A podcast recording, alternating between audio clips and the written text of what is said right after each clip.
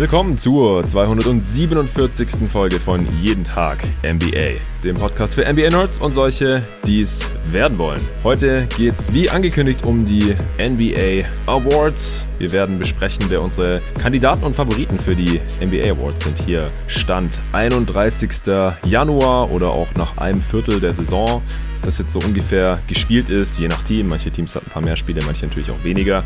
Einige dieser Awards haben wir uns selbst ausgedacht. Manche, die meisten davon, gibt es auch wirklich in dieser Liga und werden dann am Saisonende vergeben. Und wie auch schon in der letzten Saison soll hier so ungefähr einmal im Monat auf die diversen Award Races drauf geguckt werden, damit ihr da auf dem Laufenden bleibt. Das letzte Mal gab es das auch äh, nach ungefähr einem Monat NBA-Saison 2019-20 und das war damals auch mit dir, David. Ich habe vorhin mal wieder in die Folge reingehört. Äh, erstmal, hi David. Natürlich nehme ich wieder mit dir auf. Hallo Jonathan. Fast vergessen. es wird ein Zweiteiler werden, denn diese Pods werden erfahrungsgemäß äh, ziemlich lang und äh, wir werden heute den Most Improved Player besprechen, den Comeback Player das ist ein Award, den es äh, nicht gibt oder nicht mehr gibt in der NBA, aber ist auf jeden Fall interessant zu diskutieren, gerade jetzt auch wieder in dieser Saison. Coach of the Year, Sixth Man of the Year, das Spiel des Monats und den Dank des Monats. Und das schließt in diesem Fall natürlich auch noch die paar Tage, die im Dezember schon gezockt wurde, mit ein. Der äh, heutige Pod wird präsentiert von NBA 2K21. Ja, David, du hast vorhin schon erwähnt, äh, als ich gesagt habe, dass der Pod wieder von NBA 2K gesponsert wird, äh, dass du gestern äh, ein knappes Game hattest, sage ich jetzt einfach mal. Erzähl doch mal kurz, was, was ist da passiert bei 2K? Ja, war total frustrierend. Da du deine Pods natürlich im Moment abends rausbringst, habe ich den mit Tobi natürlich angemacht und gespielt. Vielleicht war es dann auch vorgestern, ich weiß es nicht mehr. Aber der Pod kam auf jeden Fall vorgestern. Ja. Genau, okay, dann war es vorgestern, dann habe ich dich eben angelogen. Ähm, und dann habe ich das, äh, habe ich gegen die Warriors gespielt in meiner My League, so eine Saison mit den Celtics mache ich eigentlich jedes Jahr. Und ich stand ziemlich weit vor, habe Curry auch überhaupt keine Chancen gegeben, aber im, äh, in der zweiten Halbzeit und insbesondere im letzten Viertel konnte ich ihn gar nicht mehr aufhalten. Dann habe ich tatsächlich noch knapp verloren. Äh, hat mich eigentlich nicht sehr glücklich gemacht, aber das Spiel ist natürlich trotzdem cool cool, äh, auch weil sogar, wenn man gegen den Computer spielt, also ich spiele dann auf Hall of Fame, aber auch trotzdem, dass der dann so abgehen kann, dass man einfach irgendwann gar nichts mehr machen kann. Ja, hat Spaß gemacht, aber frustrierendes Ende. Ich muss noch zu meiner Verteidigung sagen, die Warriors waren, weil ich irgendwas falsch eingestellt hatte, total fit, also Clay war auch dabei oh. und das hat dann äh, meine Defense auf Dauer ein wenig strapaziert. ja, so ein Spiel hätte ich gar nicht spielen können. Also ich äh, bin dazu Realismus fixiert. Ich könnte jetzt glaube ich nicht gegen Clay Thompson zocken, wenn ich weiß, in der Realität dauert es noch eine ganze Weile, bis der wieder auf dem Park Parkett steht. Krass. Äh, und dann, äh, mit wie viel hast du verloren am Ende? Äh, ach, nur mit ein, zwei, drei Punkten. Keine Ahnung. War knapp. Am Ende habe ich natürlich noch gefault, weil ich gehofft hatte, vielleicht kann hm. ich da noch was rausreißen. Aber wirklich erst in der letzten Minute das Spiel verloren. Hart. Und, und mit wem hast du Curry verteidigt? Äh, ich habe die meiste Zeit mit Kemba tatsächlich, weil ich brauchte Smart für Clay. Ja, aber es hat auch wirklich in der ersten Halbzeit gut funktioniert und am anderen Ende klappte Kemba gegen Curry hervorragend. Ich bin in 2K mit Kemba auch irgendwie ziemlich gut. Ich nehme kaum Dreier, aber ich komme auch immer zur Linie oder treffe meine Layups mit dem. Ähm, deshalb war das eigentlich ein sehr guter Trade-off, aber so in den letzten paar Minuten äh, hat es dann leider nicht mehr funktioniert. Hätte wahrscheinlich noch switchen sollen, aber ich meine, du weißt ja, wie ich spiele. Äh, ich ziehe die Spiele eigentlich eher schnell durch, als dass ich da irgendwelche Timeouts oder so Keine Adjustments. genau. Gedoppelt hast du wahrscheinlich sowieso dann nicht. Ja, ja, doch, manchmal am Halfcourt, aber das ist ja dann bei mir selten strukturiertes Doppel. Genau, das meinte ich jetzt nicht äh, so über die Coaching-Einstellung irgendwie oder sowas. Ja, ja, ja, du spielst dann, spielst eher die, die Games schnell durch. Wie viele Minuten pro Viertel war das? Äh, sechs oder so, also hat schon ordentlich wehgetan dann. Okay, aber immerhin kein zwölf Minuten Game. Nee, das hätte ich nicht überlebt, glaube ich. Dann hätte ich jetzt nichts Gutes über 2K zu sagen, wenn das so gelaufen wäre. Ja, am Game liegt's nicht. Ja. Nee, an Na dir. gut.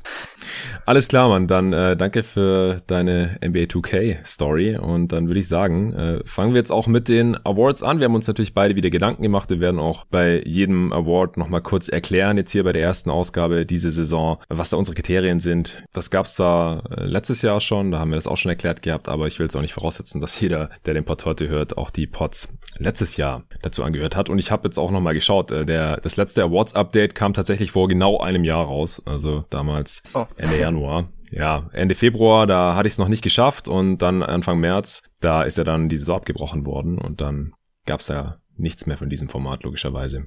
Wir fangen an mit dem Dunk of the Month. Das ist ja jetzt nichts, wo man irgendwie tief in die Advanced Stats eintaucht oder sowas. Deswegen habe ich gedacht, wäre doch auch mal ganz nice, wenn man dann quasi so einfach nach äh, Style oder äh, Schwierigkeit oder was auch immer man so weiche Faktoren da anlegen möchte, wenn man da so eine Sache noch mit drin hat.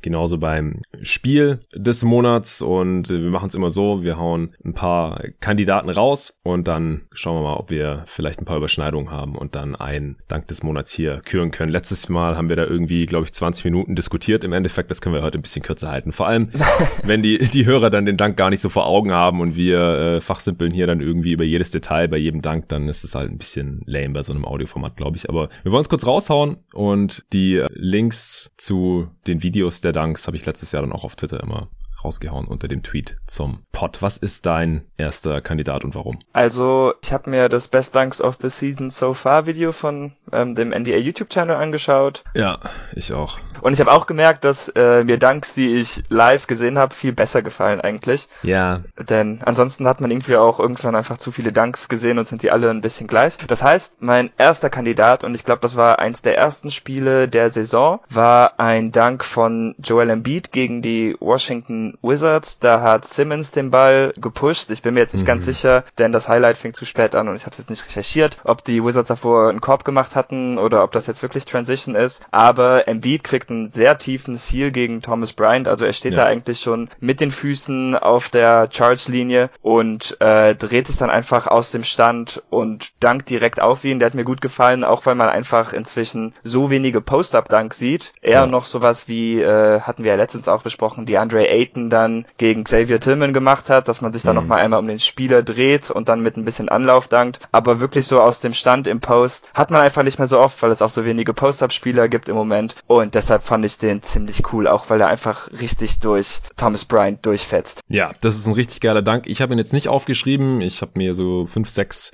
Kandidaten jetzt hier sogar rausgeschrieben, aber der ist nicht mit drin, aber er ist mir auf jeden Fall auch im Gedächtnis geblieben. Äh, das war schon fast so ein bisschen Shaq-mäßig und das sieht man leider ja. halt auch relativ selten von Embiid auch, das ich hier in dem Pod auch schon mal angemerkt, diese Saison, wie wenig er eigentlich dankt im Endeffekt dafür, was für einen krassen Körper er hat, aber gut, auf Dauer ist es wahrscheinlich auch einfach ziemlich anstrengend, wenn man dann jedes Mal alles gibt, um so hoch zu kommen und in, in Traffic noch zu slammen, nachdem man schon aufgepostet hat und so, aber das war auf jeden Fall ein, ein richtig fetter Dank, aber hat jetzt hier nicht in meine Top 6 gepackt.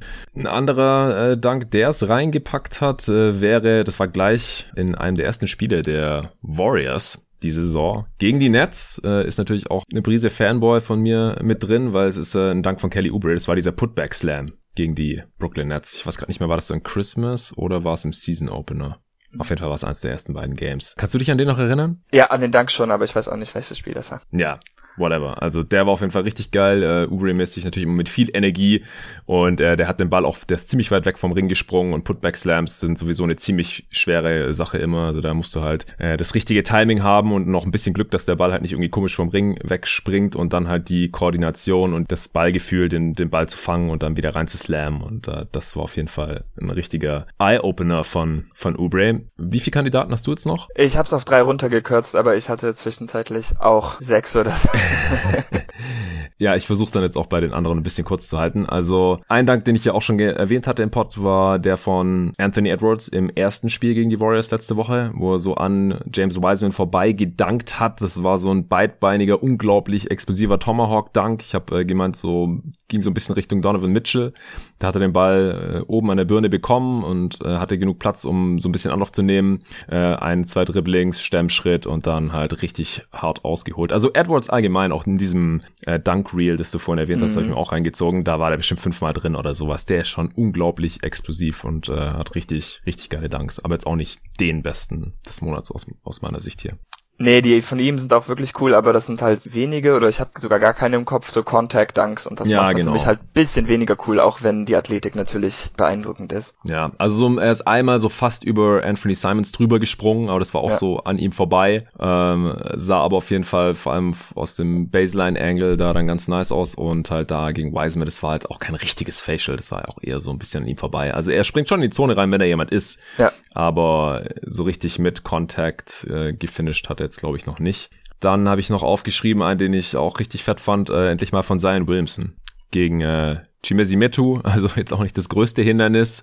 Da ist er so äh, von der rechten Corner über die Baseline nach einem Crossover gezogen und dann beidbeinig auch abgesprungen, mit links äh, reingeslammt und Metu kam dann noch so zum Contest. Den hatte ich an zwei tatsächlich, auch weil ich okay. mich gefreut habe, endlich mal einen richtigen Zion-Poster zu kriegen, weil bisher hat er natürlich schon ein paar beeindruckende Dunks, aber irgendwie noch nie so das, was man sich von ihm erhofft hat, noch gar nichts so richtig brutal ist. Ich fand auch, ähm, wenn er zum Dunk ansetzt, dieser Jab aus dem Face-Up, den er da macht, um die Separation zum Korb zu kriegen, auch schon ziemlich beeindruckend und mhm. der Dunk macht's dann natürlich perfekt. Also den hatte ich auch drauf. Sehr schön. Ich hatte noch äh, John Collins über Jared Allen, als er noch bei den Nets gespielt hat. Da äh, ist Collins vom linken Flügel nach einem, hat einen Screen bekommen und ist dann in die Zone runtergekattet. Da war eigentlich niemand und Allen kam dann halt noch so äh, zur Help. Collins hatte den Pass bekommen, ist dann auch beidbeinig abgesprungen und hat ja so halb aus der Drehung so einen richtig geilen Tomahawk Facial über Jared Allen. Der hat auch eigentlich eine richtig gute Shotblocke ist drüber gemacht. Den hatte ich auf drei jetzt im Endeffekt. Den habe ich tatsächlich verpasst, weil den habe ich jetzt auch gar nicht so vor Augen, muss ich sagen. Ja, der kam ziemlich gegen Ende von diesem von diesem Dunk Reel und wenn man halt irgendwie so 25 Minuten nur Dunks gesehen hat, dann ja. verstehe ich, was du meinst. Irgendwann äh, lässt er dann kaum noch irgendwas auffahren, aber bei dem war es halt so. Den habe ich mal gesehen und gedacht, wow, also der mhm. muss auf jeden Fall in meine Top 3 rein. Welchen hattest du jetzt auf eins? Du hast jetzt nur noch einen, oder? Genau, also ich kann noch einen erwähnen, weil du jetzt eh schon so viel erwähnst. Ich mochte auch noch den von Terry Rogier über Kevin Durant in Transition in einem sehr knappen Spiel gegen die Nets. Ich glaube, es war im dritten Viertel, den hatte ich jetzt. Den habe ich auf eins. Ah, okay. Ja, cool. Den habe ich gerade rausgenommen. Ich wusste nicht, weil ich fand, der sah ja auf YouTube nicht mehr ganz so cool aus wie live, aber live fand hm. ich den also schon richtig krank. Das war vielleicht mein Lieblingsdank der Saison, aber irgendwie ja. jetzt so hatte ich das nicht so ganz übertragen, fand ich. Aber wenn du den auf eins hast, dann äh, fühle ja. ich mich auf jeden Fall bestätigt, ihn gemocht zu haben. Ja, und ich habe ihn nicht live gesehen, muss ich zugeben. äh, das ist also die ganz krassen Danks, die bekommt man ja immer auch irgendwie auf Twitter mit und von ja. dem gab's dann halt auch äh, so Still Shots, äh, also Fotos quasi vom vom Facial, weil halt Durant auch richtig schön noch reinkommt. Also es war kein richtiger Facial, weil es halt auch ein Fast Break war, so ein Breakaway Dunk, aber Durant kam halt noch irgendwie von hinten und hat versucht äh, ihn ihn zu blocken und Durant ist halt auch unglaublich lang und ja, da muss man das Ding dann auch erstmal finishen. Rosier halt beidbeinig abgesprungen, auch Tomahawk und da sind wunderschöne Bilder entstanden und das Highlight war auch fett und nee, also das ist für mich der Dank des Monats. Zion hatte ich wie gesagt auf vier, Collins auf drei, die anderen zwei dann quasi nicht gerankt. Jetzt fehlt nur noch mein Platz zwei, aber äh, dein Platz eins fehlt noch. Ja, ähm, auch von den Charlotte Hornets und zwar das ist Miles Bridges über Chris Boucher. Ah. Äh, Miles Bridges steht in der Ecke, LaMelo drive zum Korb, wird da auch von Boucher verteidigt. Äh, Siakam, der Bridges verteidigt, pennt aber total ein und Bridges kriegt den Backdoor Cut. LaMelo passt ihm den Ball zu. Boucher rotiert noch rüber und ja, Bridges schiebt den Ball halt wirklich bis in seine Rückenhöhle zurück quasi und ja. dankt ihn dann beidhändig über Boucher drüber. Den fand ich auch einfach cool und ich könnte mir vorstellen, dass die Hornets hier wahrscheinlich jeden Monat ein bis zwei Nominierungen kriegen, denn LeMelo hm. findet auch einfach die Danker, die sie haben. Ja, das stimmt. Also auch Rosier hatte schon drei, mindestens drei richtig ja. krasse Danks diese Saison. Ähm, als Bridges ist immer ein Kandidat, selbst Gordon Hayward hatte ja einen, einen, ziemlich fetten Dank schon. Ja, äh, der ist mir auch aufgefallen, aber der ist bei mir rausgefallen. Ich weiß nicht, also im Endeffekt fand ich den dann nicht so krass. Also ich hatte den auch nicht live gesehen. Also ist natürlich heftig, wie er da ausholt und den Ball erstmal da quasi zwischen seine äh, Schulterblätter hinten zieht und dann äh, vorne über Boucher drüber, der ja auch ein heftiger Shotblocker ist. Äh, ich habe noch Ja Morant drin der so in Transition äh, gesprungen ist und äh, nur nicht so richtig wusste, wo er hinpasst, was man ja auch immer versucht, Spielern auszutreiben, dass sie erst springen und dann passen, das geht selten gut. Und er hat dann halt die Option genommen, den Ball einfach gegen das Backboard zu passen und selber hochzuspringen und ihn reinzuslammen. Also war jetzt nicht super spektakulär, aber eine smarte Lösung, fand ich. Also eine funktionale Lösung. Und man muss es halt natürlich erstmal hinkriegen, dann auch die Athletik zu haben, dann selber hinzuspringen und den noch reinzuslammen und halt auch in Traffic. Also sieht man ja öfter mal auch in All-Star-Games irgendwelche Off-the-Backboard-Dunks, aber wenn du das halt in Traffic machst, weil du anders nicht finishen kannst, dann äh, finde ich das nochmal beeindruckender, als wenn es einfach nur so Show ist. Ja, war auf jeden Fall cool. Ich habe ihn einfach rausgenommen. Also ich habe auch drüber nachgedacht, aber ich habe einfach schon so viel elegantere Versionen von dem Dank gesehen, fand ich, mm. dass das für mich jetzt nicht so wirklich in Frage kam. Aber einfach vom Skill-Level her und der Athletik, die Kombination davon unglaublich. Okay, dann haben wir jetzt als Überschneidung eigentlich nur Zion oder Rosier gegen Durant, oder? Ja, Rosier gegen Durant hatte ich ja eigentlich gar nicht drin. Aber gut, ja. das wäre mein vierter Platz gewesen. Ja, und Zion ist bei mir der vierte, von daher Ja. Ähm, ja, also dann hat Rosier, glaube ich, gewonnen, wenn das dein erster war, weil Zion war ja Nummer Ja, zweiter. richtig, stimmt. Scary Terry. Nach Punkteschnitt hat jetzt Terry Rozier gewonnen. Alles klar. Terry Rozier gegen Kevin Durant im Fastbreak. Dank des Monats äh, Januar, beziehungsweise auch noch Dezember. Game of the Month. Hast du da einen klaren äh, Favoriten oder wie viel hast du da aufgeschrieben? Nee, also eigentlich gar nicht. Ich habe jetzt mal drei Spiele aufgeschrieben, aber mir fallen, wenn ich ehrlich bin, noch viel, viel mehr ein. Ja, es gab Ähm. schon richtig viele geile Spiele Saison, muss man sagen. Ja, außerdem könnte man, glaube ich, jedes zweite Spiel der Netz einfach problemlos mitnehmen. Irgendwie schon, ja. Und ich habe auch jetzt letztendlich zwei Teams doppelt in meinen drei Games of the Month Kandidaten. Okay, dann hau noch mal den ersten raus. Ähm, ja, also an dritter Stelle habe ich eins der ersten Spiele der Saison auch. Das war die Celtics gegen die Bucks. Das war ein sehr Mhm. knappes Spiel, High Scoring und Jason Tatum hatte dann natürlich am Ende diesen Bankshot Dreier über hervorragende Defense von Janis. Bisschen Glück gehabt, aber das Spiel war auf jeden Fall richtig spannend und war für mich ein guter Auftakt in die Saison. Ja, das war auf jeden Fall fett. Ich habe es mir leicht gemacht und habe vorhin auf Twitter noch äh, Kandidaten eingeholt. Habe ich gesehen. Äh, ja, weil man vergisst ja einfach auch schnell wieder einzelne Spiele. Und da kristallisieren sich halt auch langsam so die Favoriten raus. Einige haben natürlich äh, die 62 Punkte von Steph Curry genannt gegen die Blazers. Das ist natürlich immer krass, ne? individuelle Karriere-Bestleistungen. Also ich habe halt auch geschrieben, welches war das beste Spiel der bisherigen NBA-Saison und wie will man halt Bestes definieren. Also spannendstes, denkwürdigstes, beeindruckendstes, wie auch immer. Manche haben auch hingeschrieben, äh, wie beeindruckend äh, schlecht manche Spiele waren von manchen Teams oder wie niedrig die Scores waren oder sowas. Äh, aber das ist ja nicht das, was jetzt hier gerade gesucht wird. Also sind einfach schon ein paar extreme Ergebnisse natürlich auch schon entstanden in dieser Saison. Ja, also Currys 62 Punkte ist auf jeden Fall ein Kandidat. Ich glaube, mein Lieblingsspiel würde ich jetzt auch gleich direkt raushauen, damit wir uns hier nicht äh, so lang aufhalten, äh, war äh, das der neuen Brooklyn Nets gegen die äh, Cleveland Cavaliers, das in äh, Double Overtime ging und wo äh, Colin Sexton zwischenzeitlich äh, 20 Punkte in Folge für die Cavs gemacht hat. Weil da war wirklich alles Mögliche mit dabei, es war super spannend, das war das erste Spiel auch von den neuen, vom neuen Trio, diese Storyline und dann halt noch einen äh, jungen, ja, wollen wir Sexton jetzt schon einen Star nennen, auf jeden Fall einen ziemlich guten Scorer diese Saison, der dann halt den, den Upset schafft gegen dieses Anführungsstrichen Überteam, indem er halt 20 Punkte in Folge für sein Team scored. Das äh, sieht man wirklich nicht alle Tage. Nee, das war auch meine Eins, wenn ich dich jetzt richtig Nice. verstanden habe. Ja. Also da sind wir uns einig. Ja. Okay, cool. Ja, ansonsten, äh, Nico hatte noch LeBrons 46 Punkte genannt, einfach weil man das nicht mehr oft sieht. Und dann wurden noch ein paar andere Spiele der, der Nets genannt. Zum Beispiel das äh, gegen die Hawks 145, 141, auch ein Spiel, das hier im Podcast schon ein paar Mal genannt wurde. Richtiger Shootout. Dann äh, Nets gegen Bucks, das wir hier besprochen hatten am MLK Day. Das war auch ein richtig gutes Spiel. Und mein zweiter Platz war auch tatsächlich Bucks Nets, äh, haben wir auch, wie gesagt, schon drüber gesprochen. Genau. Und äh, wie gesagt, zwei Teams habe ich doppelt und das sind die beiden. Also, da ist die Auswahl relativ groß, aber dann sind wir uns ja jetzt eigentlich schon einig, dass es Cavs gegen Nets war. ja. Sehr schön. Dann kommen wir jetzt zu einem äh, richtigen Award in Anführungsstrichen. Und zwar zum Sixth Man of the Year, zum besten Bankspieler der Saison. Und äh, wir hatten es ja letztes Jahr auch schon erklärt, wie wir den Award definieren. Historisch gesehen bekommt den ja meistens der Spieler, der die meisten Punkte von der Bank macht. Und das ist halt was, was uns äh, auch schon immer ein bisschen gestört hat.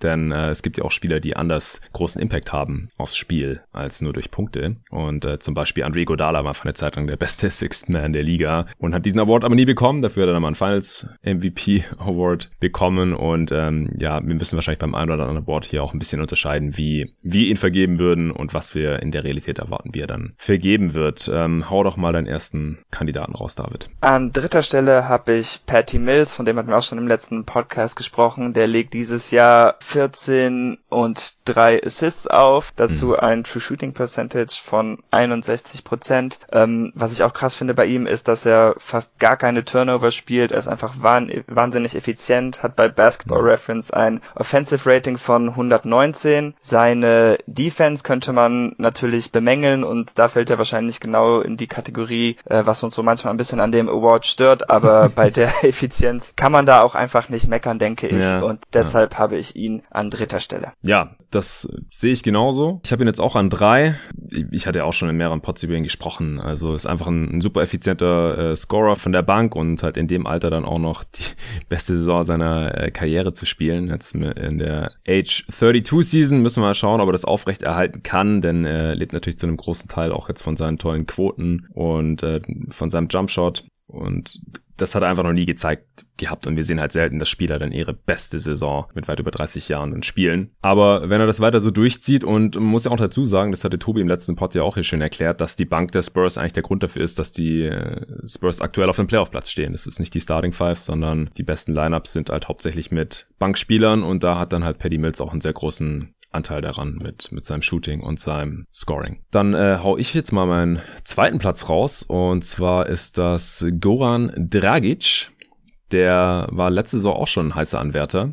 Diese Saison ist er zwar schon fünf Spiele gestartet, aber kamen noch äh, neun Spiele von der Bank, deswegen qualifiziert er sich stand heute auch noch für diesen Award. Und er legt wieder 16 Punkte pro Spiel auf, äh, drei Rebounds, fünf Assists, also ziemlich vergleichbar mit der letzten Saison, trifft gut aus dem Feld, ist äh, einigermaßen effizient. Bei den Heat läuft es bisher noch nicht so besonders, aber das kann man Dragic bisher jetzt wirklich nicht anlasten. Ich halte halt Dragic auch wirklich, da weiß ich einfach, was er kann und ich weiß, dass er wirklich gut ist und dass er diesen Impact dann halt auch in den äh, Playoffs fortführen wird. Also ich halte ihn halt auch wirklich für den zweitbesten Spieler hier aktuell. Ja, äh, habe ich tatsächlich verpennt, habe ich nicht drüber nachgedacht, aber ähm, kann man auf jeden Fall gut argumentieren, gerade auch mit seiner Usage. Da kann Patty Mills zum Beispiel auch einfach nicht mithalten. Äh, ja. Da ist die Verantwortung schon deutlich geringer. Und ich denke auch, dass sich Dragic defensiv wahrscheinlich noch ein bisschen bevorzugen würde, auch wenn sich da jetzt nicht so viel geben wird. Ja, genau. Also Dragic hat gegenüber Mills jetzt gerade einen statistischen Case, auch wenn er ineffizienter ist. Mhm. Aber vor allem vom, vom Impact her halte ich Dragic halt für den wertvolleren Spieler als jetzt ein Paddy Mills. Also ja. man darf ja auch nicht vergessen, jetzt ist zwar noch mal ein bisschen älter natürlich jetzt,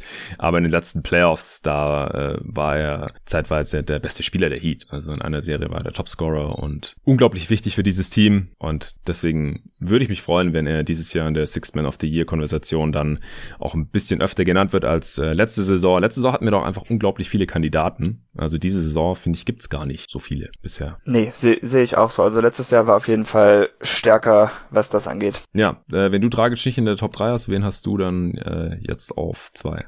Auf zwei habe ich Chris Boucher, der spielt für die Raptors wieder ziemlich mhm. gut. Er hat das höchste True Shooting Percentage ähm, von den Spielern, die ich habe. Er ist natürlich ein Big, das macht es ihm ein bisschen leichter, aber er nimmt halt auch 3,6 Dreier pro Spiel, die er zu 45 Prozent trifft. Insgesamt hat er dann ein True Shooting Percentage von 65,5. Er zieht viele Freiwürfe, er hat eine Usage von 20%. Prozent. Defensiv ist er auch bei weitem der beste Spieler meiner Sixth Man of the Year Kandidaten. Das Einzige, was mich halt ein bisschen an ihm stört, ist, dass er schon so ein bisschen Matchup gebunden ist ja. und ähm, gegen kräftigere Spieler, dann sieht es einfach manchmal überhaupt nicht gut aus. Aber ich finde, wenn man sich die statistische Gesamtleistung anschaut, dann hat er hier schon einen sehr guten Case, denn so von Spiel zu Spiel bringt er schon für mich mehr als auch jetzt Patty Mills, würde ich sagen. Ja, ja, stimmt. Also den hätte ich wahrscheinlich an drei reinnehmen können. Die Defense wird tatsächlich äh, ziemlich, also wird deutlich schlechter, wenn er spielt und das, obwohl die anderen Bigs der Raptors ja jetzt auch nicht so die Gradmesser sind eigentlich. Also Len wurde ja inzwischen einfach entlassen und Baines spielt eigentlich eine richtig miese Saison bisher. Aber unterm Strich äh, läuft es bei den Raptors immer noch besser, wenn er auf dem Feld ist, wenn er reinkommt da von der Bank. Bei Dragic hatte ich jetzt gerade auch nochmal geschaut. Also die Heats sind mit Dragic auf dem Feld 12,5 Punkte besser das ist schon richtig heftig. Also vor allem die Offense äh, ist extrem gut mit ihm auf dem Feld. 97. Äh, Percentile plus 13,3 und Defense ist ungefähr auf demselben Niveau. Boucher auch, auch starker Kandidat auf jeden Fall. Also ist ja auch einer, der sich stark verbessert hat diese Saison. Äh, kann man vielleicht beim Most Improved Player dann mal noch mal kurz drüber sprechen. Auch wenn es da andere gibt, die äh, ich noch vor ihm sehen würde. Aber ich glaube, es gibt schon auch einen guten Grund, wieso er von der Bank kommt. Boucher, das hattest du ja gerade schon gesagt, so ein bisschen Matchup-abhängig. Du kannst ihn jetzt auch nicht bei jedem Matchup einfach reinholen, einfach aufgrund seiner körperlichen Defizite. Er ist auch ziemlich jumpy in der Defense. Das hatte äh, Tobi auch mal hier im Pod erwähnt beim Eastern Conference Power Ranking letztes Mal. Und ich glaube, Dragic ist halt noch ein bisschen mehr Plug and Play und äh, auch Playoff-kompatibler dann. Klar, es ist ein Regular Season Award, aber wie gesagt, wir wollen hier ja auch die äh, Spieler mit dem mit dem besten Impact irgendwie honorieren. Und deswegen hätte ich Dragic jetzt Stand heute noch ein bisschen vor, vor Boucher, vielleicht auf demselben Level mit Mills. Okay. Ja, ich denke, dann haben wir beide denselben Spieler auf eins. Über den habe ich auch schon ausführlich gesprochen in der letzten Folge mit Tobi, als es um die Utah Jazz ging. Und zwar Jordan Clarkson wahrscheinlich, oder? Genau, stand für mich auch eigentlich außer Frage. Ich finde, ja. man kann im Moment argumentieren, dass er von dem Team ähm, der beste Offensivspieler, also er ist natürlich nicht der talentierteste oder beste Spieler und die Aufmerksamkeit, die er auf sich zieht, ist auch eine andere als bei Conley oder Mitchell zum Beispiel. Aber einfach von den Abschlüssen her und das, was er im Moment bringt, könnte man halt argumentieren, dass er der beste Offensivspieler ist. Und das finde ich schon krank. Das ist auch für einen Sixth Man of the Year Kandidaten selten, denn auch da gibt es meistens trotzdem klare Abstriche zwischen den besten Spielern des Teams und dem äh, Star-Bankspieler dann halt. Aber ich denke, hier in dieser Situation ist das zumindest gerade ziemlich, ziemlich knapp. Ja, also er legt individuell auf jeden Fall die besten Stats auch auf und wie gesagt, er kommt halt einfach auch rein und äh, nimmt jeden Wurf und dafür sind die Quoten halt dann schon richtig, richtig gut. 97 Prozent seiner Freiwürfe trifft er auch, das ist gerade der beste Wert der Liga. Gut sind 34 von 35, denn er zieht nicht so schrecklich viele, äh, hat jetzt zum Beispiel schon fünfmal so viele Dreier genommen wie Freiwürfe in dieser Saison. Heftig, aber er trifft halt auch 39 Prozent, von daher passt schon. Legt fast 18 Punkte, 5 Rebounds, 2 Assists da von der Bank auf in 26 Minuten pro Spiel. Ist so klassischer Sixth Man of the Year Kandidat und dass die Jazz gerade das beste Team der Liga sind, das hilft natürlich auch noch. Also er kriegt auch schon langsam diesen Hype und er ist gerade auch der realistischste Kandidat. Was mir ein bisschen Sorgen macht und was ich auch im Auge behalten werde, ist, dass er jetzt der einzige ist von unseren Sixth Man Kandidaten, mit dem es signifikant schlechter läuft, wenn er spielt bei seinem Team. Mhm. Liegt auch vielleicht ein bisschen an der Utah Jazz Bank oder wie halt die Substitution Patterns da aussehen. Aber sowohl die Offense als auch die Defense äh, sind relativ deutlich schlechter, wenn Jordan Clarkson drauf ist. Defensiv liegt es natürlich in erster Linie daran, dass er weniger mit Gobert spielt, der, der halt startet. Und wenn Gobert nicht drauf ist, dann läuft es halt nicht so. Das hatte Tobi ja im letzten Pod ausführlich erklärt. Aber das würde ich mal noch ein bisschen im Auge behalten, weil ansonsten hätte ich ihn dann wahrscheinlich langfristig nicht auf der Eins, denn wie gesagt, wir können nicht einerseits sagen, wir wollen gucken, dass hier irgendwie die Spieler mit dem besten Impact äh, den Award bekommen und dann nehmen wir den, mit dem es schlechter läuft, als einzigen. Ja, Aber ja, wie gesagt, das wollen wir jetzt nach 19 Spielen auch noch nicht überbewerten. Nee, ich bin mir auch halt nicht ganz sicher, wie nachhaltig es ist, dass er keine Freiwürfe zieht, hast du ja schon erwähnt. Und ähm, er trifft halt im Moment auch wirklich aus jeder Zone des Feldes, Career Highs, außer von mhm. 16 bis von 16 Fuß bis zur Dreierlinie. Ähm, und ja, das ist halt schon schwer, das zu halten, wenn man sich nicht nur aus einer Ebene verbessert hat, sondern wirklich in jeder Hinsicht.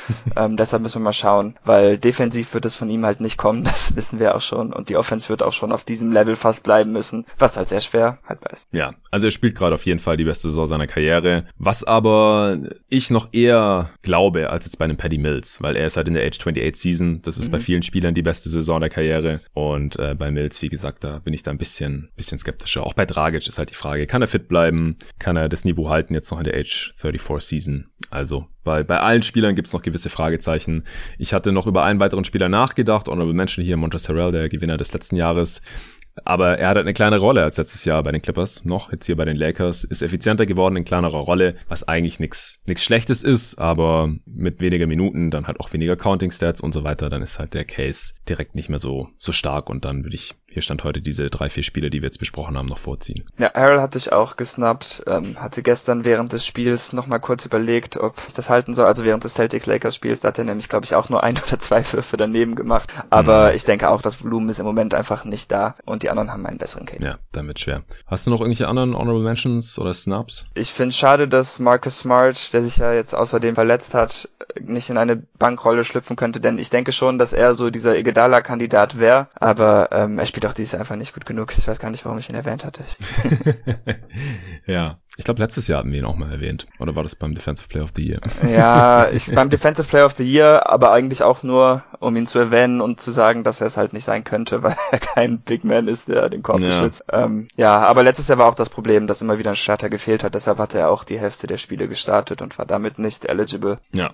Okay, dann äh, kommen wir zum nächsten, würde ich sagen. Coach of the Year, der Coach des Jahres. Finde ich zu diesem Zeitpunkt der Saison immer noch sehr, sehr schwierig, weil man noch nicht so richtig richtig weiß, wohin die Reise geht bei den ganzen Teams. Und es ist dann halt oft so, dass es am Ende des Jahres oft Trainer werden, deren Teams überraschend gut gespielt haben, die, was sich überraschend in die Playoffs gekommen sind oder dann überraschend zu den besten Teams gehört haben oder es ist auch oft einfach dann der Coach des besten Teams. Jetzt ähm, erklär vielleicht du noch mal kurz, wie, wie gehst du beim Coach of the Year vor und wer wäre der erste Kandidat?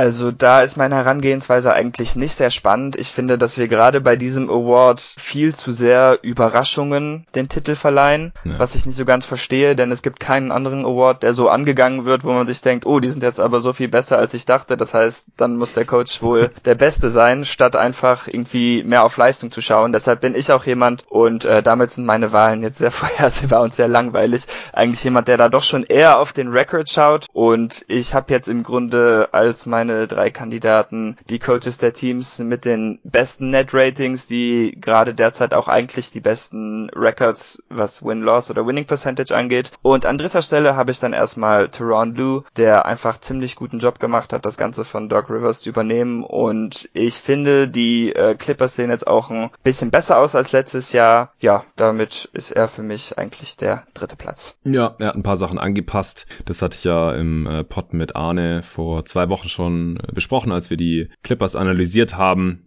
was unter Lou ein bisschen anders läuft als unter Rivers. Ich habe ihn jetzt nicht mit drin. Ich äh, glaube okay. nicht, dass er irgendeine Chance hat, diesen Award zu gewinnen. Also dafür waren die Clippers letzte Saison einfach zu gut. Dafür sind die Erwartungen auch noch zu hoch. Und ich glaube, er kann jetzt gar nicht so viel anders machen hier, um diesen Award irgendwie zu bekommen, um da irgendeinen Hype zu zu generieren und ich selber habe ihn hier jetzt auch nicht drin. Ich habe auf drei äh, Quinn Snyder, also den hast du dann sicherlich jetzt noch äh, auf eins oder zwei, wahrscheinlich auf eins dann, oder? Quinn Snyder habe ich auf eins, genau. Ja, okay, äh, Spoiler Alert. Aber ich habe ihn halt auf drei. Ich kann ihn auch auf zwei schieben, also das äh, nimmt sich hier jetzt nicht so besonders viel. Erklär du vielleicht, warum du den auf 1 hast. Nun, die Jazz sind halt im Moment das beste Team, sowohl vom Net-Rating her, zumindest jetzt dem von NBA.com, ich weiß jetzt. Und von der Bilanz ja auch. Ja, ich wollte gerade noch anführen, vielleicht auf Cleaning the Glass, nicht mit Garbage Time Filter und so. Doch, doch. Okay, ja, cool. Ja, für mich ist das einfach Grund genug. Ähm, hier spielt für mich dann auch noch ein bisschen mit. Schon, dass ich ein bisschen überrascht bin. Ich hätte jetzt nicht damit gerechnet, dass die Jazz zu diesem Zeitpunkt der Saison das beste Team sind. Ähm, und ja, defensiv klappt das viel besser, als ich gedacht hätte. Ich glaube, es liegt ein bisschen daran, dass Gobert jetzt auch sich ein bisschen mehr darauf konzentrieren kann. Aber ich finde halt das Material allgemein um ihn herum jetzt dieses Jahr auch nicht wieder so beeindruckend, dass das gegeben ist und das mhm. abzureißen ist dann schon hart. Und so viele Dreier zu nehmen, da hast du mit Tobi ja eigentlich ausführlicher zu gesprochen, ja. ist auch einfach ziemlich beeindruckend, wenn man jetzt keinen zuverlässigen äh, ja, Starscorer hat eigentlich, denn Mitchell ist das für mich nicht so ganz. Ja, oder vor allem äh, Creator auch für andere, der halt mhm. ständig irgendwelche Kickout-Pässe äh, spielt und so, somit viele freie Dreier kreiert. Also ich denke auch, man muss hier schon relativ viel Quinn Snyder anlasten ähm, bei diesem oder anrechnen bei diesem guten Record. Also auch bei Clinic Glass, die haben gerade mit Abstand das beste Point Differential, also plus 3,3 gegenüber den Lakers, die auf zwei sind. Und die meisten Siege.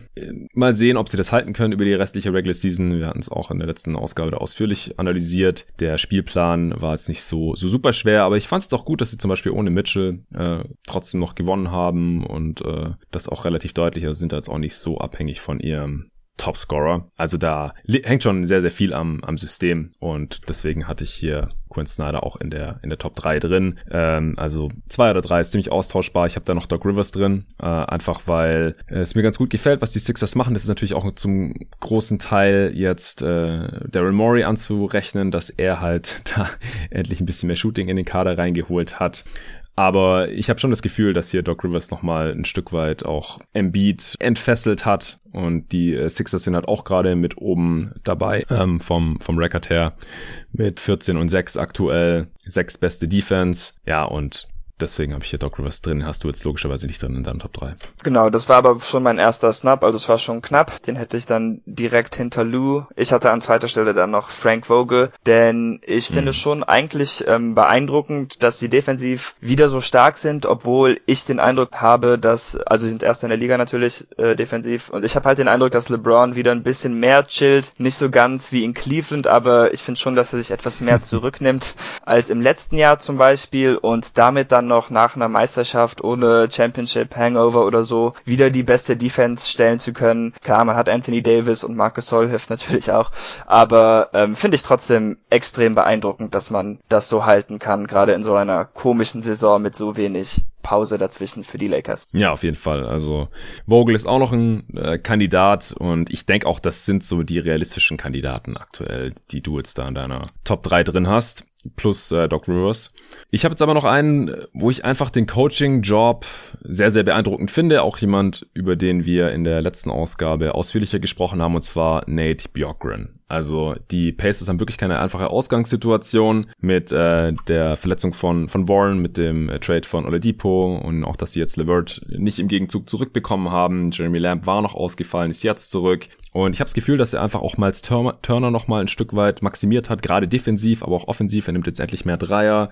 Sabonis sehr, sehr effektiv einbindet und dass er einfach auch sehr viel aus diesem Kader rausholt. Also das hatte sein Vorgänger Nate McMillan ja auch schon ein Stück weit gemacht, aber ich finde unter Bjorkgren funktioniert das nochmal ein Stück weit besser und das finde ich schon ziemlich beeindruckend. Also die Pacers sind jetzt kein absolutes äh, Top-Team, aber sie sind halt auch so ja, gestern, äh, vorgestern, als sie aufgenommen haben, hatten sie noch das zehntbeste Netrating, jetzt haben sie das elfbeste immerhin noch, stehen bei elf und acht und das halt unter diesen Voraussetzungen das äh, würde ich halt schon zu einem ganz großen Teil auch dem Coach anrechnen. Deswegen habe ich ihn jetzt Stand heute auf eins. Auch wenn ich mir nicht sicher okay. bin, wenn die Pacers halt am Ende der Saison so ein Team sind, das irgendwie ein bisschen mehr als die Hälfte ihrer Spiele gewonnen haben, ob er dann überhaupt eine realistische Chance hat, den Award zu gewinnen. Hat auf jeden Fall auch einen Case. Ich finde irgendwie interessant, dass es sich gar nicht so differenziert von der letzten Saison, finde ich. Zumindest nicht so sehr, wie es sich anfühlt. Also der Spielstil ist natürlich komplett anders, aber so vom ja. Output her ist es eigentlich überraschend ähnlich. Aber ich denke schon, dass das, was sie im Moment machen, dass man damit auch in den Playoffs weiterkommen kann als genau. mit dem alten System. Deshalb will ich das jetzt auch gar nicht wirklich kritisieren. Ähm, der Oladipo, den sie hatten, der war halt auch einfach nicht sonderlich gut. Warren haben sie direkt verloren und Levert konnte jetzt noch gar nicht mal spielen. Deshalb ähm, spielt er auch noch ein bisschen gegen ihn, was womit sie jetzt letztes Jahr nicht in der Form kämpfen mussten. Ja, genau. Also ich glaube, die Voraussetzungen sind einfach schwerer als letzte Saison. Trotzdem sind sie hier in der Regular Season jetzt gerade noch sehr, sehr respektabel unterwegs und ich glaube auch, dass es nachhaltiger ist dann einfach für, für die Playoffs.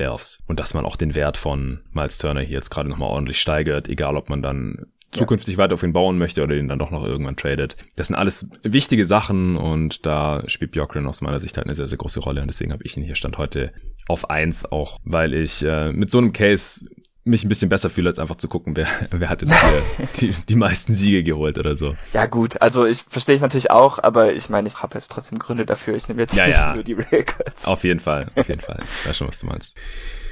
Ja, ich, ich denke, dass viele wahrscheinlich auch irgendwie denken, äh, Tom Thibodeau muss hier erwähnt werden oder sowas, aber ganz ehrlich, die Knicks haben, haben jetzt immer noch mehr Spiele verloren als gewonnen und negatives Point Differential und dann hat Thibodeau einfach keine Chance mehr bei so einem Award. Nee, er sollte auch nicht gewinnen, aber ich bin trotzdem froh, auch wenn die Knicks natürlich noch immer ein bisschen Glück haben mit ihren Dreiern, dass er zeigt, dass er jetzt nicht ganz so schlecht ist als Coach. Äh, nee, nee, er, schlecht ist auf keinen Fall. Nee, nee, nee aber gut, aber es gab ja teilweise schon so ein bisschen. Ja gut, der ist einfach schlecht, aber ähm, mhm. man muss bei ihm natürlich auch immer mit bedenken, dass ein Teil seines Erfolgs auch immer daran liegt, dass seine besten Spieler einfach viel mehr spielen, als bei, es bei anderen Teams im Moment der Fall wäre. Ja, guter Punkt. Ja, hast du ansonsten noch irgendwie eine Honorable Mention oder sowas oder sollen wir zum nächsten Award kommen? Von mir aus können wir weitermachen. Ja, ich denke auch, sonst müssen wir gerade über niemanden mehr dringend sprechen. Ja, dann Comeback Player of the Year gibt's nicht mehr offiziell, gab's früher mal, wurde dann irgendwann abgeschafft. Ich weiß nicht genau wieso. Ich fände eigentlich ganz nett, den äh, wieder zu vergeben. Und da haben wir ja auch ein paar Kandidaten dieses Jahr, äh, verschiedenster Natur. Hau doch du gerne mal deinen dritten Platz raus. Mein dritter Platz war ein bisschen, weil ich habe jetzt nicht mehr so viel gefunden. Ich wollte einfach mal Gordon Hayward nennen. ähm, das habe ich auch nachgedacht. Ja, okay. Ja, das passt natürlich nicht ganz, denn im Grunde war ja letztes Jahr schon sein Comeback, zumindest von der Verletzung. Aber ähm, ich finde schon, dass man sieht, dass er jetzt doch schon wieder in einer größeren Rolle funktionieren kann. Ich bin auch froh für ihn, dass das in Charlotte so klappt. Ich denke, das war jetzt im Endeffekt für beide Seiten eine ziemlich gute Lösung äh, dass Hayward jetzt wieder als Star auftreten kann und im Grunde besser spielt, als er es sogar in Utah getan hat. Und ja, dass bei den Celtics die Jays jetzt einfach ihr Ding machen können. Ähm, aber ich freue mich für ihn, dass er jetzt nicht einfach zu einem schlechten Team gegangen ist und das Stats auflegt, sondern dass die Hornets mit ihm auch schon recht erfolgreich sind, zumindest erfolgreicher, als ich zu diesem Zeitpunkt der Saison mit gerechnet hätte, weil die sind jetzt im Moment neun und elf und haben ein Net-Rating von minus eins und das liegt auch zu großen Teilen an ihm und ich weiß nicht, ob man letztes Jahr davon ausgehen konnte, dass er das machen würde. Nee, äh, finde ich okay, aber ich finde, es gibt halt noch Spiele, auf die die Definition von Comeback ein bisschen bisschen besser passt. Ja. Denn äh, wir haben ja in, in Houston zum Beispiel zwei Spieler, die letzte Saison gar nicht gespielt haben. Die nehme ich jetzt erstmal als Honorable Mentions. Also John Wall hat den Cut bei mir knapp nicht geschafft. Ich finde es ziemlich beeindruckend, dass er fast irgendwie derselbe Spieler ist wie vor der Verletzung. Und das, obwohl er so lange nicht gespielt hatte und jetzt auch schon in der Age 30 Season ist. Er ist halt leider immer noch nicht überdurchschnittlich effizient oder sowas, aber das war halt auch schon länger nicht mehr. Er ist jetzt noch nicht wieder der, der krasse Playmaker wie früher, was aber sicherlich auch ein bisschen an der Rolle äh, liegt jetzt, weil er neben anderen äh, relativ dominanten Ballhändlern einfach auch spielt. Cousins kann ich nicht nehmen, weil er bisher einfach schrecklich ineffizient ist und seine Rolle auch sehr äh, stark fluktuiert. Äh, war als Starter und teilweise ziemlich produktiv, als Wood ein paar Spiele verletzt war, aber ansonsten ist er eigentlich eher der Backup und äh, spielt da gar nicht so viel. Deswegen ist bei mir auf Platz drei jetzt äh, Nick Batum gelandet. Ja, der hat letzte Saison so gut wie gar nicht mehr gespielt eigentlich und das nicht, weil er verletzt war, sondern einfach, weil er in Charlotte es irgendwie einfach nicht mehr gebracht hat. Sah teilweise aus, als wäre er dann, hat kaum noch Würfe genommen, die wenigen, die er genommen hat, hat er nicht getroffen, nicht mal 35 Prozent aus dem Feld. 3,6 Pünktchen pro Spiel in 22 Spielen und äh, jetzt spielt er 29 Minuten pro Spiel bei einem Contender bei den Clippers. Ist alle 20 Spiele gestartet, bleibt jetzt gerade auch Starter, obwohl Marcus Morris wieder zurück ist, der im Sommer, äh, es war nicht im Sommer, aber in Offseason einen ziemlich dicken Vertrag bekommen hat und macht äh, ungefähr 10 Punkte, 5 Rebounds, knapp 3 Assists und ist äh, einfach unglaublich effizient. Immer noch ein Offensivrating von 134 und die Sample Size von 20 Spielen ist mittlerweile halt echt nicht mehr so klein, weil er krasse Quoten hat. Äh, 49% aus dem Feld, 45% von 8 Dreiern auf 100 Possessions ist richtig heftig und trifft auch 87% seiner Freiwürfe. Also das ist jetzt in Anführungsstrichen nur ein Rollenspieler und deswegen habe ich auf den ersten beiden Plätzen äh, zwei andere. Aber das ist schon ein richtig schönes Comeback von Batum hier. Sehr guter Pick. Über ihn habe ich gar nicht nachgedacht. Ich habe auch Wall an zwei. Das heißt, jetzt habe ich sowieso Bammel, dass ich hier irgendwie jemand übersehen habe. Also ich glaube, an eins haben wir denselben und der ja, andere, der geht so ein bisschen Richtung Gordon Hayward, weil er letzte Saison äh, nicht die ganze Zeit verletzt war, aber diese Saison halt schon noch mal deutlich besser ist. Da habe ich Mike Conley. Ah, okay. Ja, ja, gut, ja. Ist für mich tatsächlich ein bisschen wie Hayward, aber ja. ja, kann ich auf jeden Fall auch verstehen, da er wirklich gut spielt auch wieder und im Moment wahrscheinlich der beste Spieler für Utah ist. Ja, kann man vielleicht einen Case machen. Also kommt halt drauf an, wie man, was man da wie gewichtet. Aber ja, Conley spielt so mit seine beste Saison der Karriere, wie, was Tobi auch angemerkt hatte, als wir gestern über Utah gesprochen haben. Also sorry, dass ich mich die ganze Zeit auf den Pod beziehe, aber da haben wir einfach sehr ausführlich über die Jazz gesprochen, über eine halbe Stunde und ich will mich jetzt euch hier nicht die ganze Zeit wiederholen. Aber ja, Conley legt halt äh, 17 Punkte pro Spiel auf, 6 Assists, 4 Rebounds, klingt jetzt nicht besonders spektakulär, aber auch wenn man die Jazz spielen sieht, dann sieht man einfach, wie wichtig er ist. Das Zusammenspiel mit Gobert äh, klappt endlich so richtig. Er wirft äh, ein Career High von hinter der Dreilinie aktuell mit 42 Prozent, äh, Offensivrating von 124 ist auch ein Career High. Also auch da, ja, Age 33 Season muss man mal aufpassen, ob er das halten kann, ob er auch fit bleiben kann. Das war ja das große Problem Anfang letzter Saison. Aber bisher äh, ist es auf jeden Fall Platz zwei würdig für mich hier. Ich finde ihn auch einfach besser als John Wall gerade. Äh, und ja. Batum halt auch in seiner Rolle zumindest. Äh, Wall ist wichtiger für die Rockets, als es Batum für die Clippers ist. Das kann man vielleicht argumentieren. Aber Stand jetzt habe ich Conley 2, Batum 3, Wall 4. Und auf 1, wen haben wir da? Kevin Durant. Ja, surprise, surprise. Ich denke, äh, wir müssen ihn wahrscheinlich dann auch in der nächsten Folge nochmal erwähnen bei einem, bei einem anderen Award, aber äh, du kannst auf gerne schon mal äh, ganz kurz vielleicht schon mal anreißen, was Durant gerade für eine Saison spielt. Ja, also 30,5 Punkte, 7,5 Rebounds, 5,5 Assists, 7,5 gefällt ihm anscheinend, dann auch 1,5 Blocks.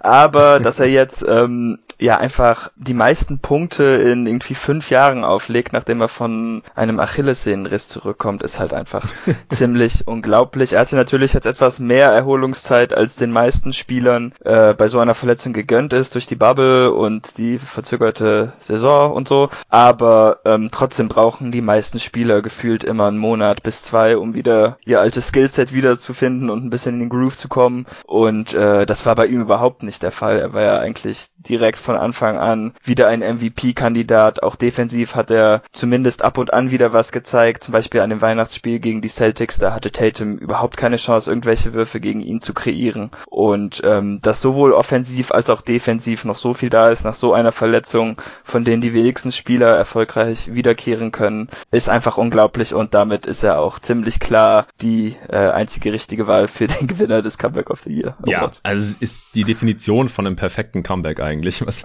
Kevin Durant hier gerade macht. Äh, ja. Also er ist halt mindestens genauso gut wie vor der Verletzung und wie du gerade schon so angerissen hast, er, er legt die meisten Punkte auf seit 2013, 14, als er den MVP gewonnen hat mit 30,5. Also danach war er nie wieder über 30 pro Spiel. Äh, in den beiden folgenden Jahren in OKC nicht mehr, da war er bei 25 und 28 und in äh, Golden State war er auch immer so bei 25, 26 und äh, jetzt halt wieder über 30 und deshalb ohne irgendwas an Effizienz einzubüßen. Äh, gleichzeitig legt er halt noch so viel für seine Teammates auf, seine Usage ist auch die höchste seit der MVP, seit seiner MVP-Saison damals bei den Thunder noch, als er 25 war.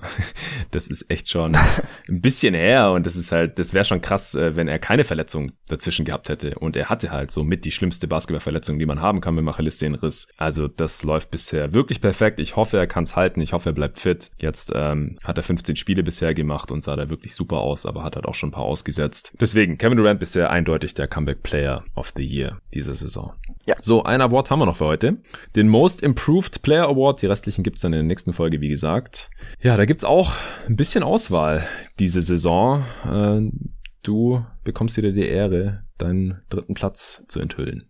Ja, also hier habe ich das Feld ein bisschen größer aufgemacht, einfach weil ich Schwierigkeiten hatte, mich zu entscheiden. Und ich okay. habe tatsächlich fünf, aber ich finde meine hm. vier und fünf haben so ein bisschen äh, den gleichen Case und fallen so ein bisschen raus. Also das sind dann schon eher honorable Menschen. Ja, dann äh, kannst du gerne erst die nennen. Okay, das sind für mich zum einen Zach Levine. Hm und zum anderen Colin Sexton. Oh ja. Ja. Ja, ich sehe, warum du sie hier erwähnst, auf jeden Fall, ja. Okay, ja, ich fange mal mit Levine an. Also jetzt, wenn man sich einfach die puren Boxscore-Stats äh, anschaut und die mit der letzten Saison vergleicht, dann hat sich da jetzt nicht so viel getan. Dann macht er halt anderthalb Punkte mehr und hat einen Assist pro Spiel mehr. Aber was ich halt beeindruckend finde, ist, dass er zwei Würfe weniger nimmt pro Spiel. Mhm. Ähm, er hat auch das höchste True Shooting Percentage seiner Karriere bei 65 Prozent. Ich hatte auch mal geschaut, äh, ah, ich habe den Reiter zum Glück noch auf, ähm, von den Spielern mit einer Usage über 25 Prozent hat er im Moment das vierthöchste True Shooting Percentage der Liga. Krass. Also er ist auch bei Clean the Glass als Combo Guard geführt und ist da, ähm, was die Wurfeffizienz angeht, also Points per Shot Attempt im hundertsten Percentile, äh, das ist auch krass. Also gibt auf ja. seiner Position in Anführungsstrichen keinen Spieler, der effizienter ist. Und Zach Levine war schon immer ein explosiver Scorer, aber noch nie so hypereffizient. Und das ist er jetzt halt gerade. Ja, ich finde, es überträgt sich noch immer nicht so ganz so sehr aufs Teamgefüge, wie man es gerne hätte. Aber es ist auf jeden Fall ein deutlicher Sprung. Und äh, so effizient wie er dieses Jahr war, war er noch nie. Und das hilft ihm als Spieler natürlich enorm. Ja, was äh, verwunderlich und auch schade ist, ist, dass die Bulls sacken, wenn er auf dem Feld steht. Unglaublich. Also minus 11,7, wenn er spielt. Vor allem die Defense richtig mies, äh, wenn er spielt. Er ist im vierten Percentile, was seinen äh, defensiven Impact angeht. Äh, die Offense kann es halt überhaupt nicht ausgleichen. Die ist natürlich besser, wenn er spielt, aber nur leicht. Also ich habe zu wenig Bulls gesehen bisher. Vielleicht äh, mache ich da mal noch eine Analyse mit dem Arne oder so, wo wir uns das ein bisschen genauer anschauen. Aber das verhagelt halt so ein bisschen sein Case. Also die individuellen Stats sind toll aus, er ist aber immer noch kein Creator für andere und also zumindest halt nicht in dem Maße, äh, wie er eigentlich es sein sollte, wenn er halt äh, diese Rolle inne hat. Das ist so das Problem. Und wie gesagt, der defensive Impact sieht ganz, ganz übel aus. Ich will es jetzt nicht ihm allein zu schreiben. Äh, diese On-Off-Zahlen sind nicht der Weisheit letzter Schluss, das sage ich immer wieder. Die Sample Size mit 18 Spielen immer noch relativ gering und wenn er halt irgendwie mit einem anderen Defender gestaggert wird, was ich jetzt halt gerade nicht, nicht weiß, weil ich es mir nicht angeschaut habe, dann äh, muss das nicht unbedingt seine Schuld sein. Aber es, es passt halt nach wie vor leider so ein bisschen ins Bild, denn ein guter Defender war Levine ja leider auch noch nie. Ja. Wie sieht's bei Sexton aus? Ähm, ja, der Case ist für mich ziemlich ähnlich, denn er ist ähnlich wie Levine halt einfach schon immer ein ziemlich starker individueller Scorer gewesen und dieses Jahr übersetzt sich das halt jetzt auch so ein bisschen aufs Team Teamgefüge der Cleveland Cavaliers. Sein True Shooting Percentage ist auch um 4% hochgegangen und gleichzeitig konnte er seine Turnover bei einem gleichen Niveau halten, aber dann halt einen Assist mehr pro Spiel spielen oder anderthalb sogar fast. Das klingt jetzt nicht nach super viel, aber wenn man noch die Szenen von einem wütenden Kevin Love im Post vor sich hat, mhm. dann ist das, denke ich, schon ein ganz wichtiger Schritt für ihn und ähm, was ihn als ja, Spieler in einem guten Team angeht. Ja, Also auch er wird als Combo Guard geführt von Clean the Glass und er ist, was die Wurfeffizienz angeht, auch im 83. Percentile. Das ist auch sehr, sehr gut natürlich. Ähnliches Problem wie Levine, beziehungsweise bei ihm eigentlich noch ausgeprägter. Also dafür, was für eine große Rolle er hat, äh, bereitet er einfach sehr wenig für Teammates vor, nach wie vor. Also Assist ja. per Usage ist im 32. Percentile, was äh, aber schon mal ein Schritt nach vorne ist, denn äh, die, die ersten beiden Jahre in seiner Karriere war er da im nullten und im vierten Percentile. Also er ist immer noch unterdurchschnittlich, aber hat sich da schon mal deutlich gesteigert. Aber er ist einfach in erster Linie ein Scorer, gar keine Frage. Und was gut ist, im Gegensatz zu Levine, die Cavs sind deutlich, deutlich besser, wenn er spielt. Und das sowohl äh, am offensiven als auch am defensiven Ende. Das ist schon mal äh, ein ganz guter Hinweis hier, auf jeden Fall. Okay, dann äh, kommen wir jetzt zu Platz drei. Also ich habe auch keinen von beiden in, in der Top 3 drin. Mhm. Auf drei habe ich einen Spieler, ich weiß nicht, ob du den jetzt in die Top 3 reingepackt hast. Äh, und wir haben auch letztes Jahr schon mal über ihn gesprochen bei diesem Award und das ist Jalen Brown. Okay, den habe ich höher. Okay, ja, das äh, kann man auf jeden Fall machen, auf den Case.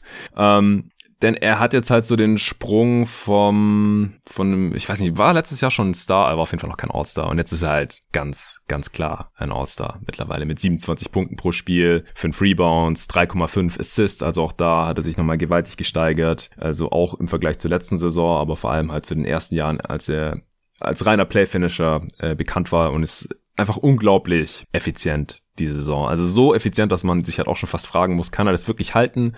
Über die restliche Saison, weil, weil die Quoten nochmal so stark gestiegen sind. Dreierquote 44 Prozent, äh, letzte Saison 38 Prozent, was ja auch schon gut war, aber hat jetzt nochmal deutlich besser. Freiwurfquote auch nochmal gesteigert. Das war ja letzte Saison schon ein großes Ding. War fast 7 Prozent besser geworden auf 72 Prozent. Jetzt ist er bei fast 76 Prozent. Er trifft immer noch 54 Prozent seiner langen Zweier und 49 Prozent äh, seiner kürzeren Midrange-Jumper. Das sind halt Werte, die legt sonst nur Kevin Durant oder so auf oder äh, Dirk Nowitzki in seiner Prime, solche Spieler. Also da, das, das will ich erstmal noch sehen, ob er das halten kann, aber ich meine, selbst wenn er da noch um 6% einbricht oder sowas, dann ist er immer noch im hohen 40er-Bereich, dann ist es immer noch sehr, sehr gut. Auch am Korb finisht er nochmal besser. Also ich kann es durchaus verstehen, wenn du ihn hier noch hörst. Also eigentlich könnte ich ihn noch an eins oder zwei setzen. Also vielleicht hätte ich ihn auf jeden Fall auf zwei setzen sollen. Ja, also ich habe ihn eigentlich recht klar an eins. Ja, kann man. ich bin nicht Fan, aber ähm, ich sag dir jetzt weshalb. Also zum einen sein O-Rating ist um 10 Punkte Punkte hochgegangen. Ja. Äh, das ist schon krass. Wenn man jetzt sich einfach die Boxscore-Stats anschaut, dann hat er jetzt nicht den riesigen Sprung gemacht, den meine ein, äh, den meine zwei und drei gemacht haben. Aber wenn man auf 100 Possessions normiert, dann hat er tatsächlich den größten Sprung gemacht. Da ist er fast bei 11 Punkten dazu per 100 krass. Possessions. Jeremy Grant okay. ist nur bei 10. Ja, eigentlich unglaublich, dass Jalen da über ihm steht. Ja. Zudem hat er auch, wenn ich mir anschaue, in welcher Form sich die Spieler verbessert haben, hat er er auch als einziger mehr als nur das Scoring verbessert, denn als Playmaker ist er auch enorm gewachsen. Er ist irgendwie jetzt schon so auf Tatum-Niveau gekommen. Dabei war er letztes Jahr da noch weit hinterher. Er hatte letztes Jahr zwei Assists pro Spiel, dieses Jahr sind das ähm, 3,5 und seine Turnovers sind dabei gar nicht mal wirklich hochgegangen. Und das ist auch ein Sprung, mit dem ich nicht gerechnet hätte. Und was dann noch dazu kommt, ist, dass du hast ja jetzt vor der Saison zwei Solisten gemacht, äh, die Top 25 Spieler der NBA und dann hat natürlich auch noch den U24 der Podcast. Mhm. Und ähm, ich finde, dass er im Moment zumindest einen Case hat, dass er auf beiden Listen hätte sein sein sollen und er war halt auf keiner ja. von beiden. Und ja. das finde ich einfach unglaublich und das machen meine anderen beiden Kandidaten halt so gerade nicht. Ja, ja, nee, ist ein super Case. Seine Turnover Percentage ist sogar noch gesunken im Vergleich zur letzten Saison, was heftig ist. Also letzte Saison war er da noch unterdurchschnittlich, jetzt ist er am 56. Percentile, was okay ist und äh, auch Assist per Usage. Da hast du ja auch gerade schon angedeutet, dass er die ersten Jahre da echt schlecht war.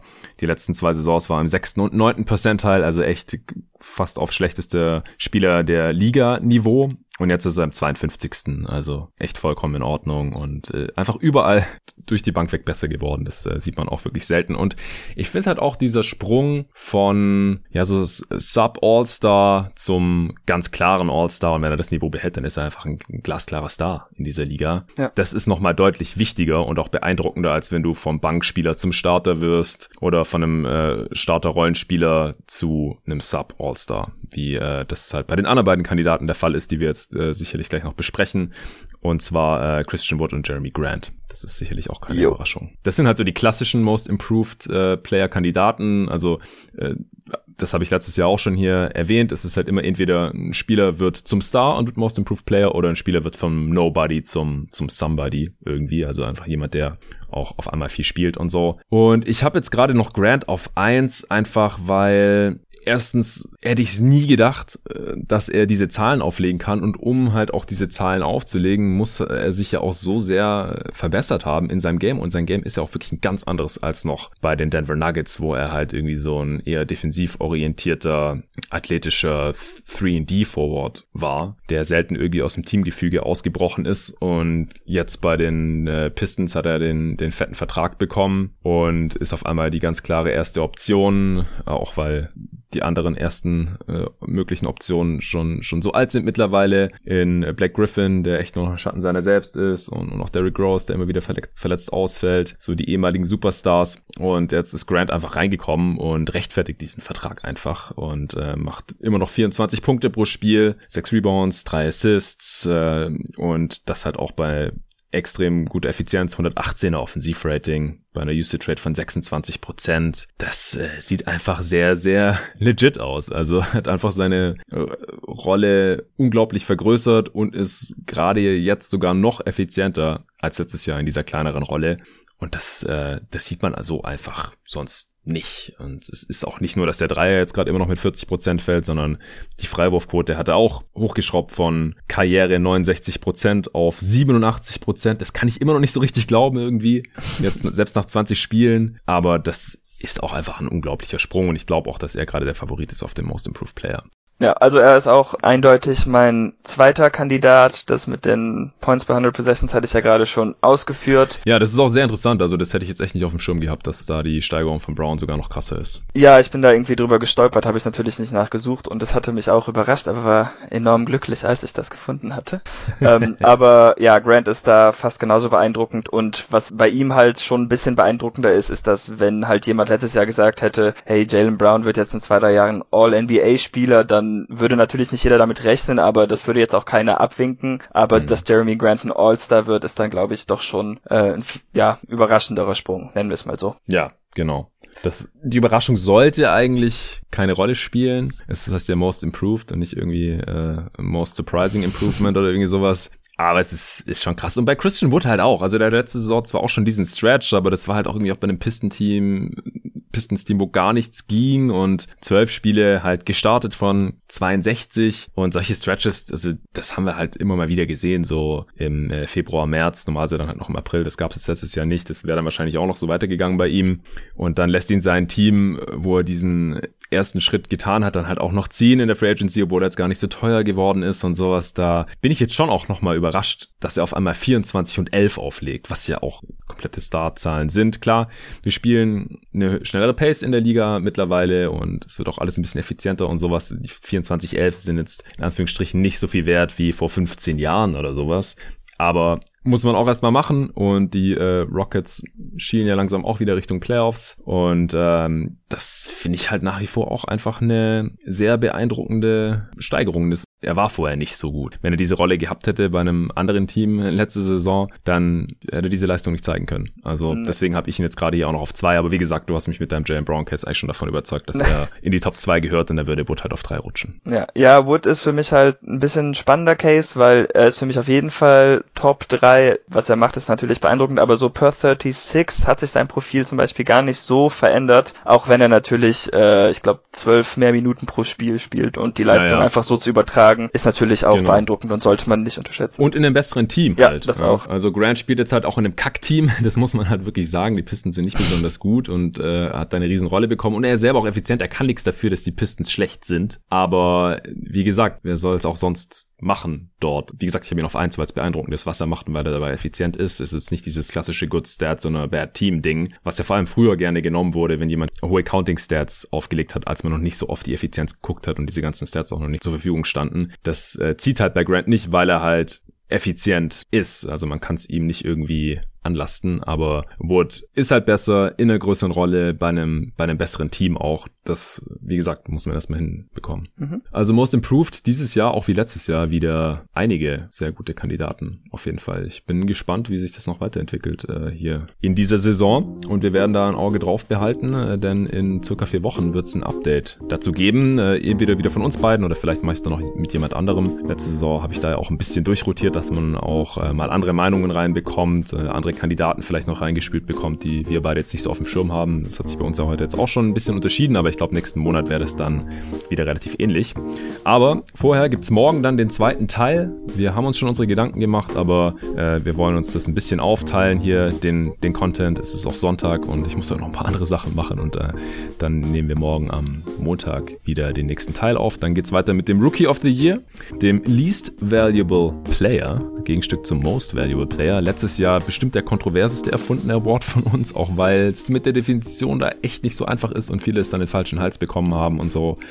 Da bin ich schon mal gespannt. Und dann natürlich noch der Defensive Player of the Year. Und das Gegenstück dazu haben wir uns noch überlegt gehabt, den Offensive Player of the Year und natürlich dann noch der MVP. Es wird dann auch eine separate Folge irgendwann geben zu den All-Stars. Das äh, lassen wir jetzt auch erstmal raus. Das All-Star-Voting hat ja am Donnerstag begonnen und geht auch nur bis Mitte Februar. Und spätestens dann, denke ich, wird es dann hier eine separate Folge zu den NBA All-Stars in Ost und West dieses Jahr geben. Gut, dann vielen Dank, David, dass du heute hier den Sonntagnachmittag geopfert hast. Äh, wir hören uns morgen wieder. Vielen Dank allen fürs Zuhören und auch an NBA 2K21 fürs Sponsoren dieser Folge natürlich. Bis morgen. Bis morgen.